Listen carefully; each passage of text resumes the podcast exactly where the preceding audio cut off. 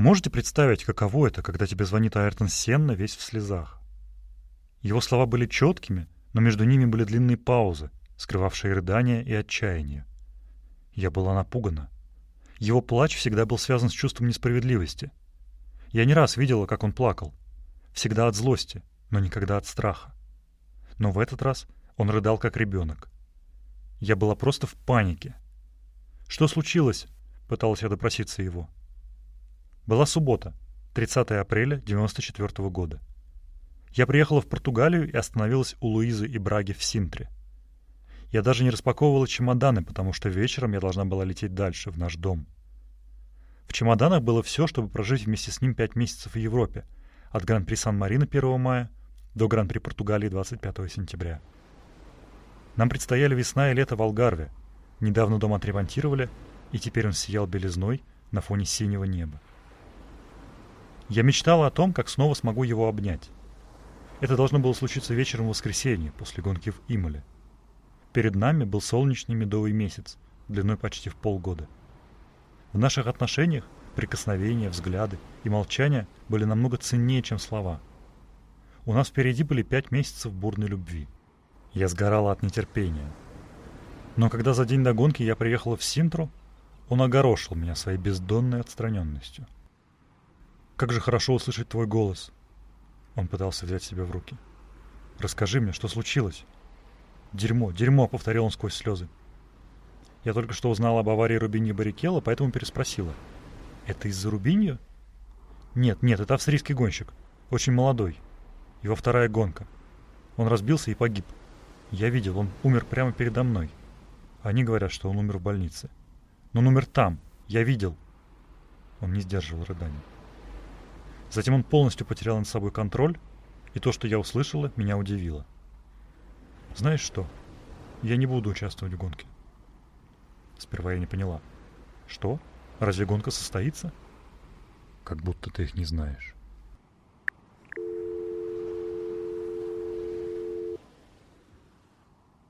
Адриана Галистео. Моя жизнь с Айртоном.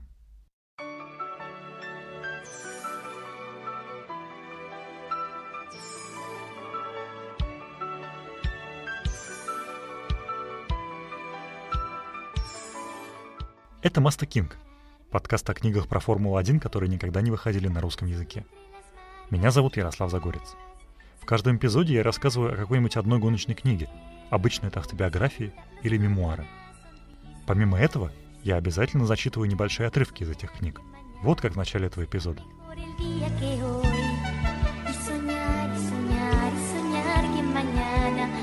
volver a darles amor. Ella es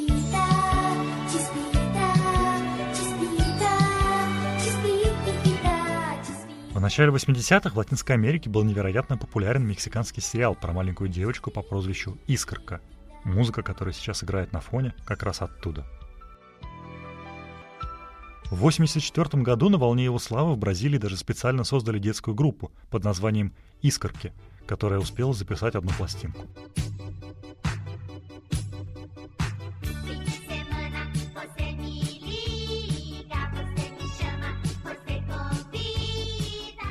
Одной из солисток в этой группе была 11-летняя девочка из Сан-Паулу по имени Адриана Галистео.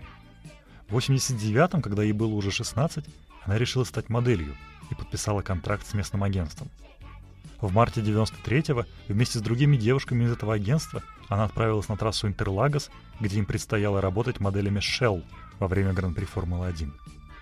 Перед гонкой ее заметил трехкратный чемпион Айртон Сенна – Впереди у них были 14 месяцев отношений, которые, по воспоминаниям близких им людей, вот-вот должны были вылиться в нечто большое. Но не успели.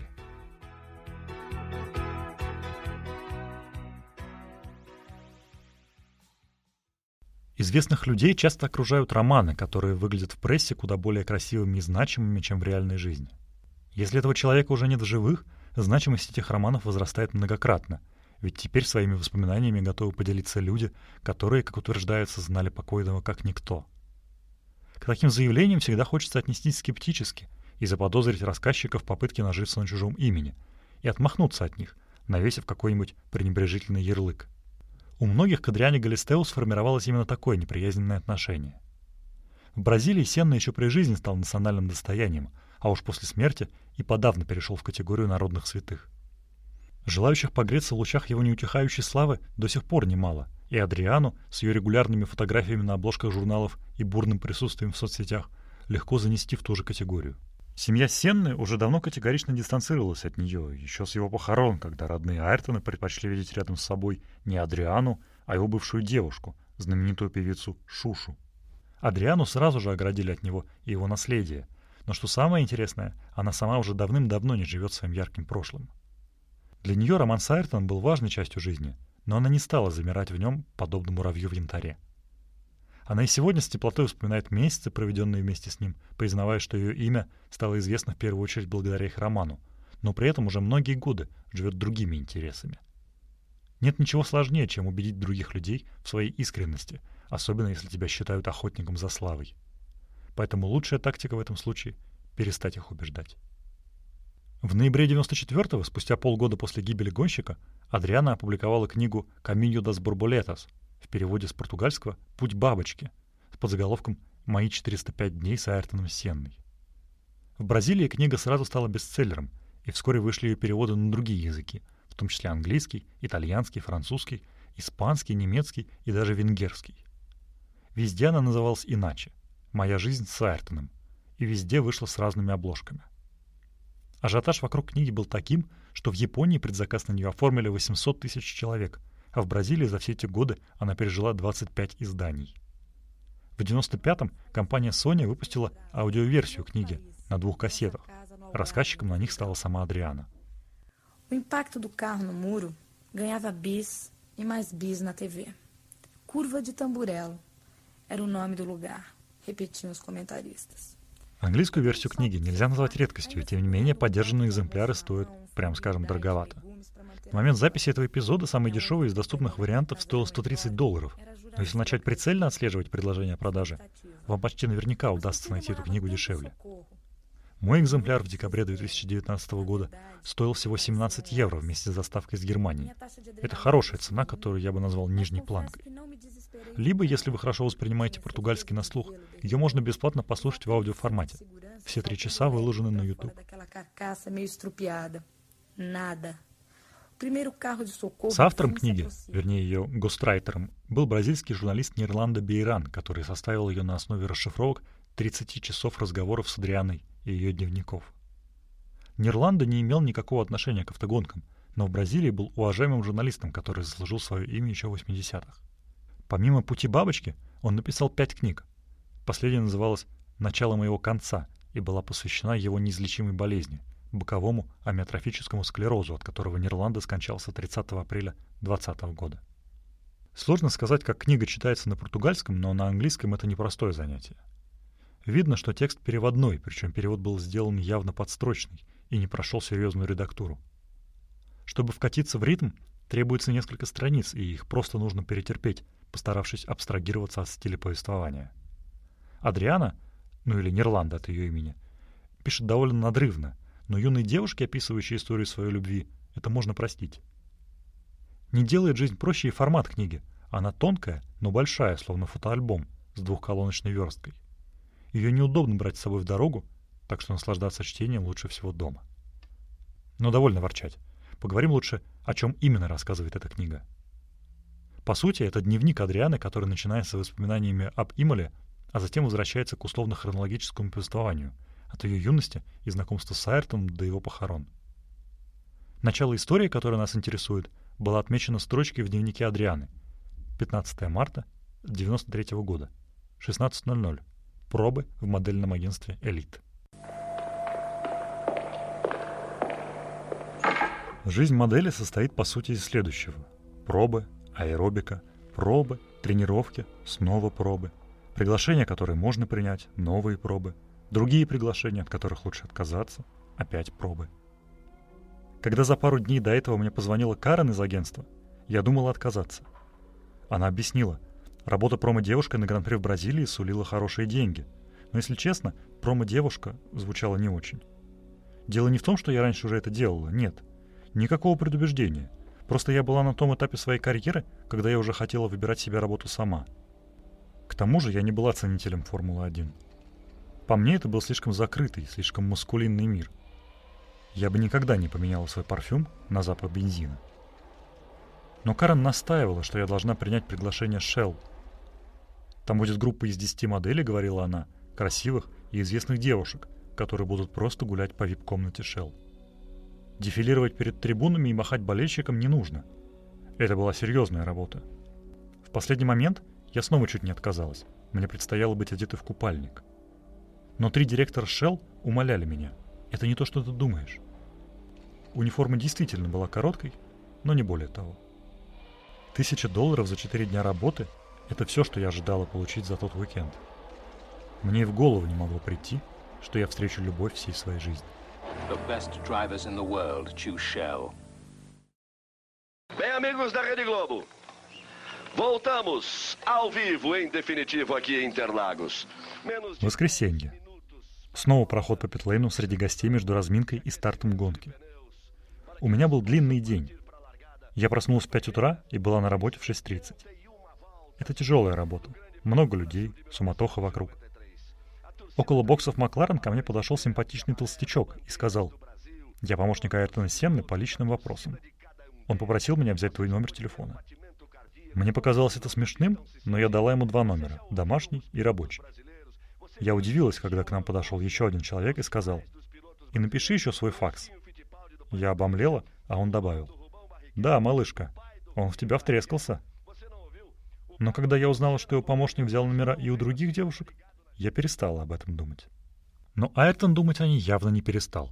В тот же вечер, после того, как Сенна выиграл гонку, представители Shell устроили в честь него вечеринку-сюрприз.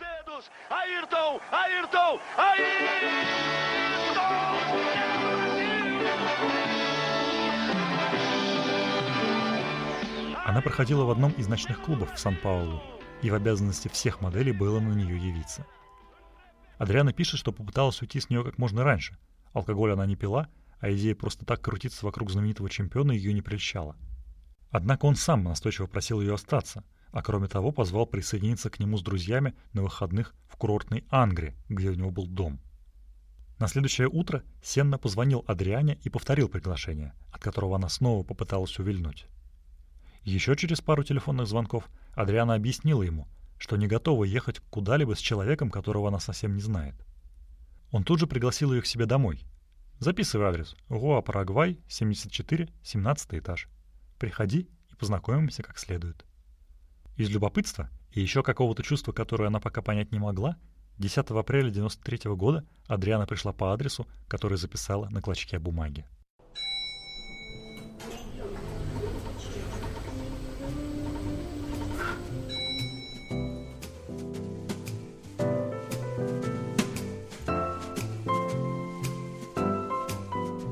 Ждал меня, выглядев при этом безоружным мальчишкой.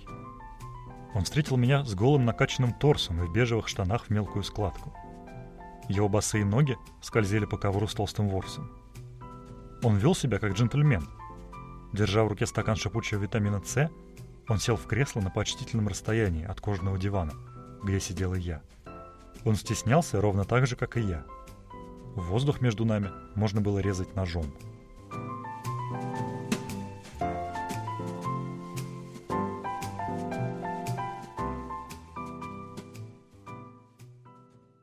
Немного поболтав обо всем, что принято рассказывать на первом свидании, Адриана и Айртон договорились о следующей встрече в той самой райской Ангре на берегу океана, куда Сена так настойчиво ее звал. В Ангре они познакомились поближе, хотя Адриана все еще чувствовала себя в новых условиях не вполне комфортно. Как сказали бы за кадром какого-нибудь жгучего латиноамериканского сериала, мало-помалу в обоих разгорался огонь страсти. Но я, пожалуй, опущу лишние для этого рассказа подробности. Смущенная, я не знала, как называть его. Айртон? Это звучало странно. Никто из друзей так его не называл. Сенна? Слишком формально. Сенна был гонщиком-чемпионом, а не красивым молодым мужчиной, который мало-помалу мне открывался. Беку? Это было его прозвище в семье и среди друзей детства. Я пока не была с ним настолько близка. То, что я делала, было глупо, но это единственное, что мне пришло в голову. Я подходила к нему, тянула за рукав и говорила, «Эй, послушай». Он открыл дверь и сказал, «Вот моя комната. Теперь она и твоя тоже. Будь как дома». Я попыталась отвлечься от своей стеснительности, поэтому уставилась в шкаф, где стояли 40 или 50 пар его кроссовок. Кроссовки и ремни. Тысячи штук. И одежда. Куча одежды. Вся выглаженная и аккуратно сложенная. У него было столько вещей, что он мог бы жить тут целый год. «Я немного фанатичен», — сказал он, заметив мое удивление. «У меня тоже есть свои одержимости», — ответил я. «Какие?» «Кремы и духи». «Тогда иди сюда и взгляни на это». Он схватил меня за руку и повел в ванную. Только лишь в Ангрии у него было больше баночек с кремами и бутылочек с парфюмом, чем я видела за всю свою жизнь.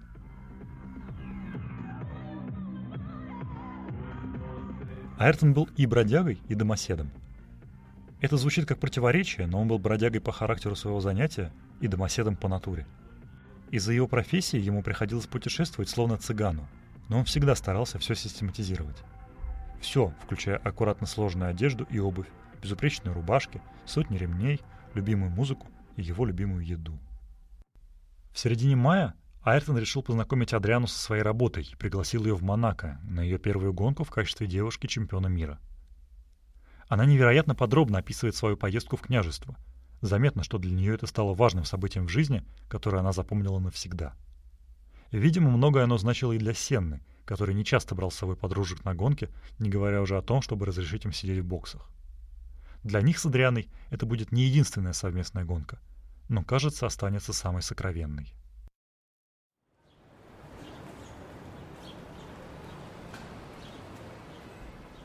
У него была квартира в Монако, маленькая и хорошо обставленная. Он проводил в ней всего одну неделю в году, неделю во время Гран-при. Раньше у него была здесь большая квартира, которая служила ему главным штабом в Европе. Но как только он распробовал красоту Португалии в Синтре и Алгарве, он продал ее и переехал к солнцу. Тем не менее, большая у него была квартира или маленькая, жил ли он в ней постоянно или всего неделю, ему было важно, чтобы в ней было все готово к его приезду. В Монако у этого перфекционизма было имя – Изабель. Она была португалкой, которая занималась уборкой и готовкой. Я полюбила ее сразу же, как только она сказала мне «А, теперь я понимаю, что имела в виду Мария, когда говорила, что ты красивая». В тот момент я осознала, что во всех домах Айртона царила атмосфера тайного сватовства. Изабель в Монако, Мария в Синтре, другая Мария в Ангрии, Жураси в Алгарве – все они были подчинены одной миссии. Они считали, что жена пойдет чемпиону на пользу. Я поняла, что веселые сводни начали делать ставки и молиться, видимо, на меня. Вечером он взял меня за руку и сказал, «Я хочу тебе кое-что показать». Мы пошли к началу трассы, к воротам, где стояли охранники, не пускавшие публику туда, где во время гонки ездили машины Формулы-1. Айртон Сенна представился, ворота открылись, и он познакомил меня с каждой деталью трассы, которую он так хорошо знал. Мы шли очень медленно, а он говорил. Это была настоящая лекция для такого дилетанта, как я. Вот здесь я торможу. Он лег на асфальт, выискивая следы шин. Скорость падает до 80. На этой прямой я начинаю ускоряться. Посмотри на этот поворот. С какой стороны ты бы начала в него входить? Знаю, но я бы сделал это с другой. Так безопаснее и быстрее. Я была горда тем, что он делился такими ценными секретами со мной, я почувствовала, что он хотел бы видеть меня в своем мире. В субботу перед гонкой он надел пижаму и рано ушел спать. Он всегда спал в пижаме, либо с длинным рукавом, либо с коротким, в зависимости от времени года. Он взял Библию, которая постоянно была в его чемодане, открыл ее на нужной главе, положил сверху руку и закрыл глаза. Чтение Библии было одним из его ритуалов перед гонкой. Он молился в тишине. Потом странно посмотрел на меня и сказал, «Мне нужно выиграть. Я должен победить.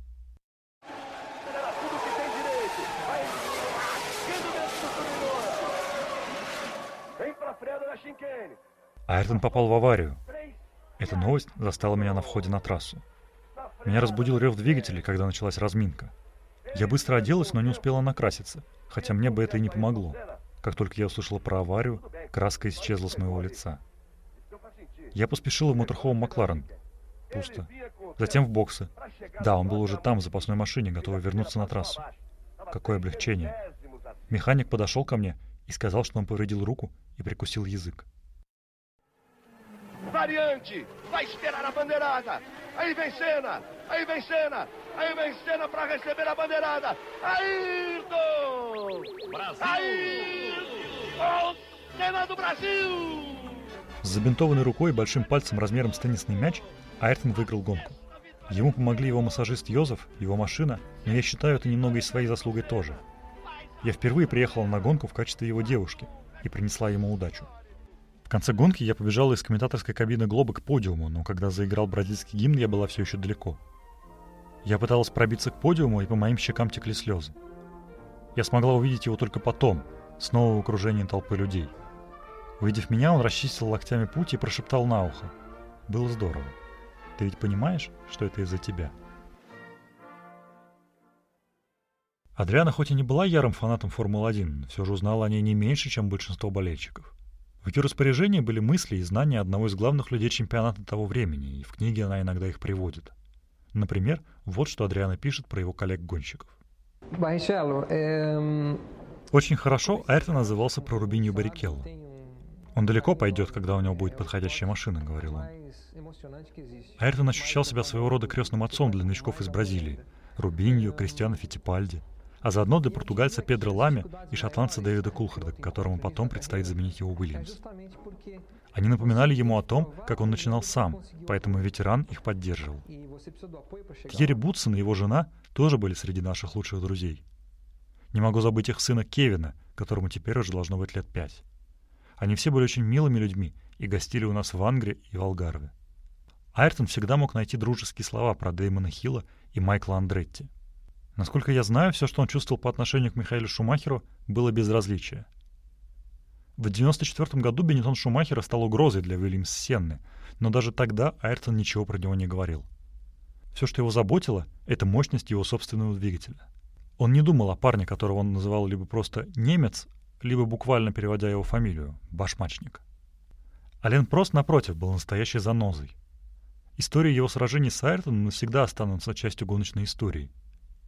С обеих сторон было немало обид, жалоб, обвинений в нечестной игре, и Сенна, который ненавидел проигрывать, был вынужден терпеть четвертый чемпионский титул своего соперника после сезона, который я провела рядом с ним.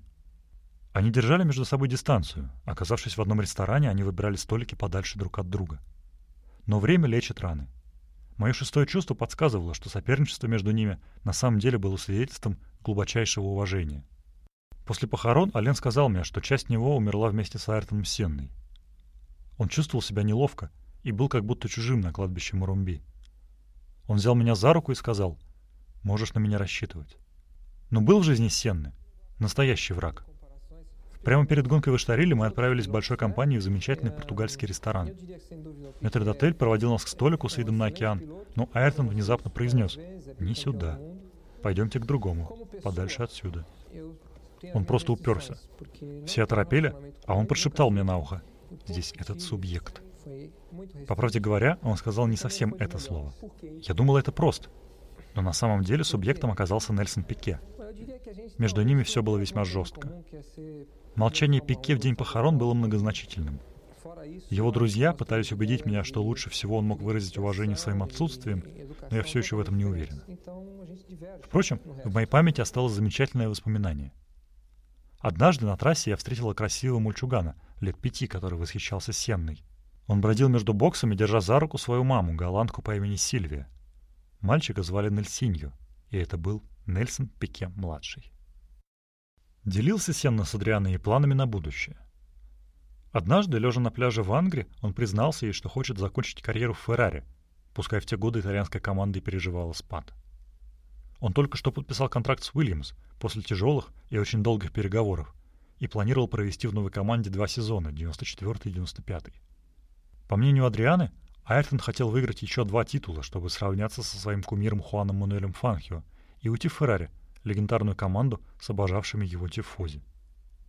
Сама Адриана тоже не теряла надежды продолжить свою карьеру. Несмотря на статус подруги великого гонщика, ей хотелось быть от него финансово независимой. Сенну эта идея не слишком радовала, учитывая характер работы Адрианы. Она все еще была моделью, которой нужно было позировать перед фотокамерами. В начале 94 -го года, прямо на неделе Гран-при Бразилии, они грандиозно из-за этого поссорились. Фотографии Адрианы вышли на обложке журнала «Карас», издание, которое читали сотни тысяч бразильцев, включая самого Сенну и даже его отца. По мнению Айртона, фотограф излишне сексуализировал Адриану, хотя сама она гордилась этой съемкой. Про другую подобную историю Адриана не рассказывает, однако известно, что при жизни Айртон воспрепятствовал публикации ее снимков в бразильском Playboy. Они были сделаны еще до их знакомства, и когда Сенна в начале 94 года узнал об их существовании, он позвонил редактору журнала и предложил их выкупить. Редактор Жука Кифури отказался от денег, сказав, что передаст снимки Айртону просто так, в знак уважения к нему.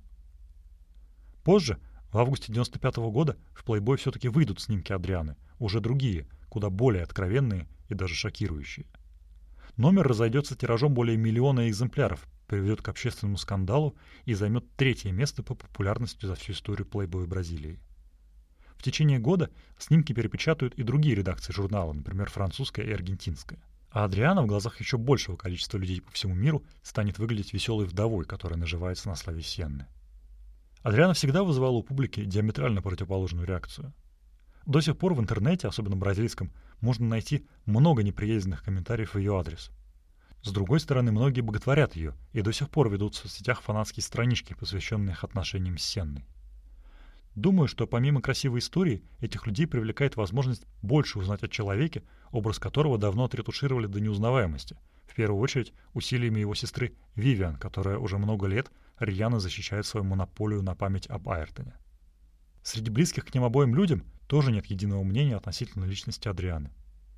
Многолетняя помощница и пресс-секретарь Сенны Бетис Асумпсау, которая в конце 90-х вышла замуж за Патрика Хеда, была не в восторге ни от книги, ни тем более от публикации интимных фото Адрианы. А вот легендарный координатор команды Макларен и близкий друг Сенны Джо Рамирес, напротив, крайне положительно отзывался об Адриане и не раз отмечал, что Айртон был близок к тому, чтобы завести с ней семью. Семья самого Сенны сделала вид, что не заметила выход книги.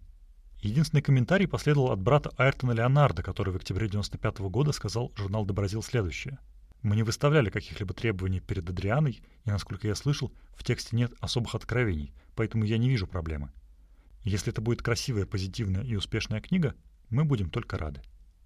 Какими бы ни были мотивы Адрианы, ее шок и горе 1 мая 94 года были не менее глубокими, чем у других родных ему людей.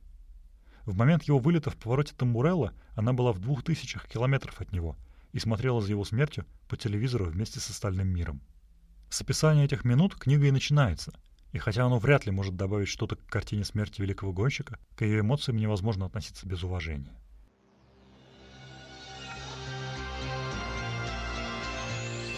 Good evening. If you've tuned in tonight expecting the outstanding race that the San Marino Grand Prix here at Imola promised to be, then I'm sorry that's not the programme we have for you. Instead, the sport of Formula One tonight is in deep mourning. After a high-speed crash at Tamburello, Ayrton Senna is dead. World motor racing champion Ayrton Senna has been pronounced clinically dead after a crash at this afternoon's San Marino Grand Prix. Senna suffered serious head injuries when his car left the track and crashed into a concrete wall. He's being kept on a life support machine because of Italian law. But a spokesman for the hospital in Bologna said there was no chance he would survive. Madame, Monsieur, bonsoir. Le pilote brésilien Ayrton Senna est mort. Der brasilianische Rennfahrer und dreifache Weltmeister in der Formel 1, Ayrton Senna, ist tödlich verunglückt. Ayrton Senna, three times world motor racing champion, has died after crashing during the San Marino Grand Prix. Als Weltmeister Ayrton Senna auf dem Unglückskurs von Imola in San Marino. Senna, the three-time world champion, was killed today in a Formula One race in Imola. It's the blackest day for Grand Prix racing that I can remember in the many, many years that I've been covering the sport.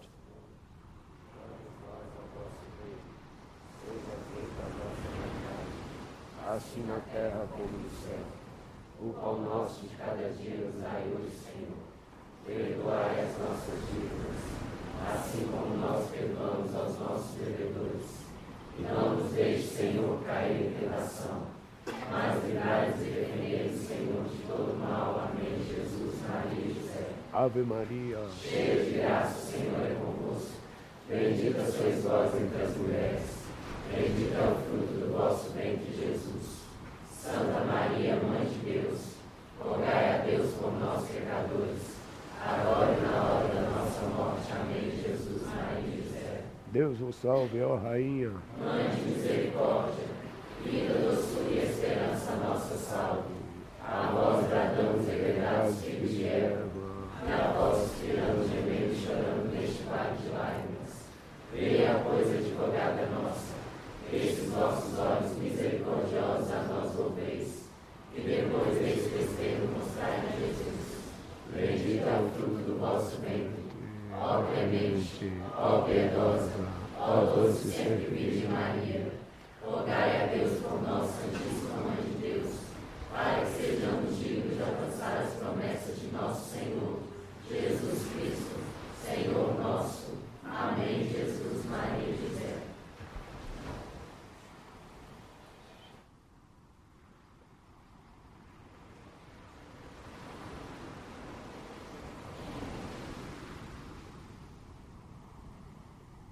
Меня зовут Адриана Галистео, мне 21 год, и я модель.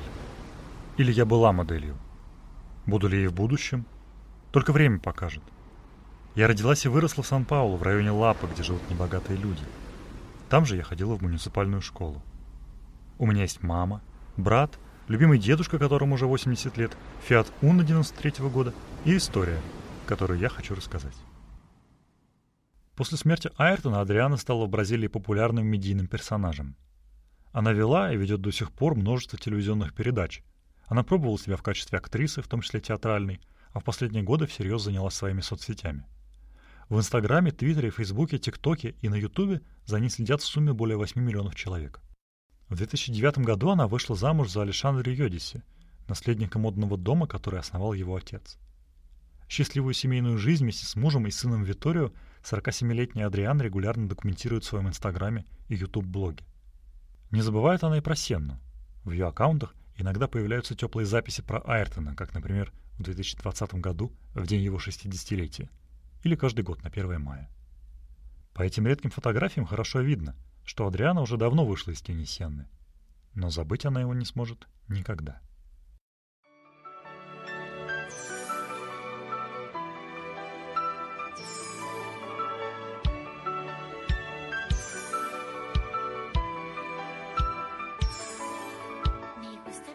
Это был подкаст Маста Кинг.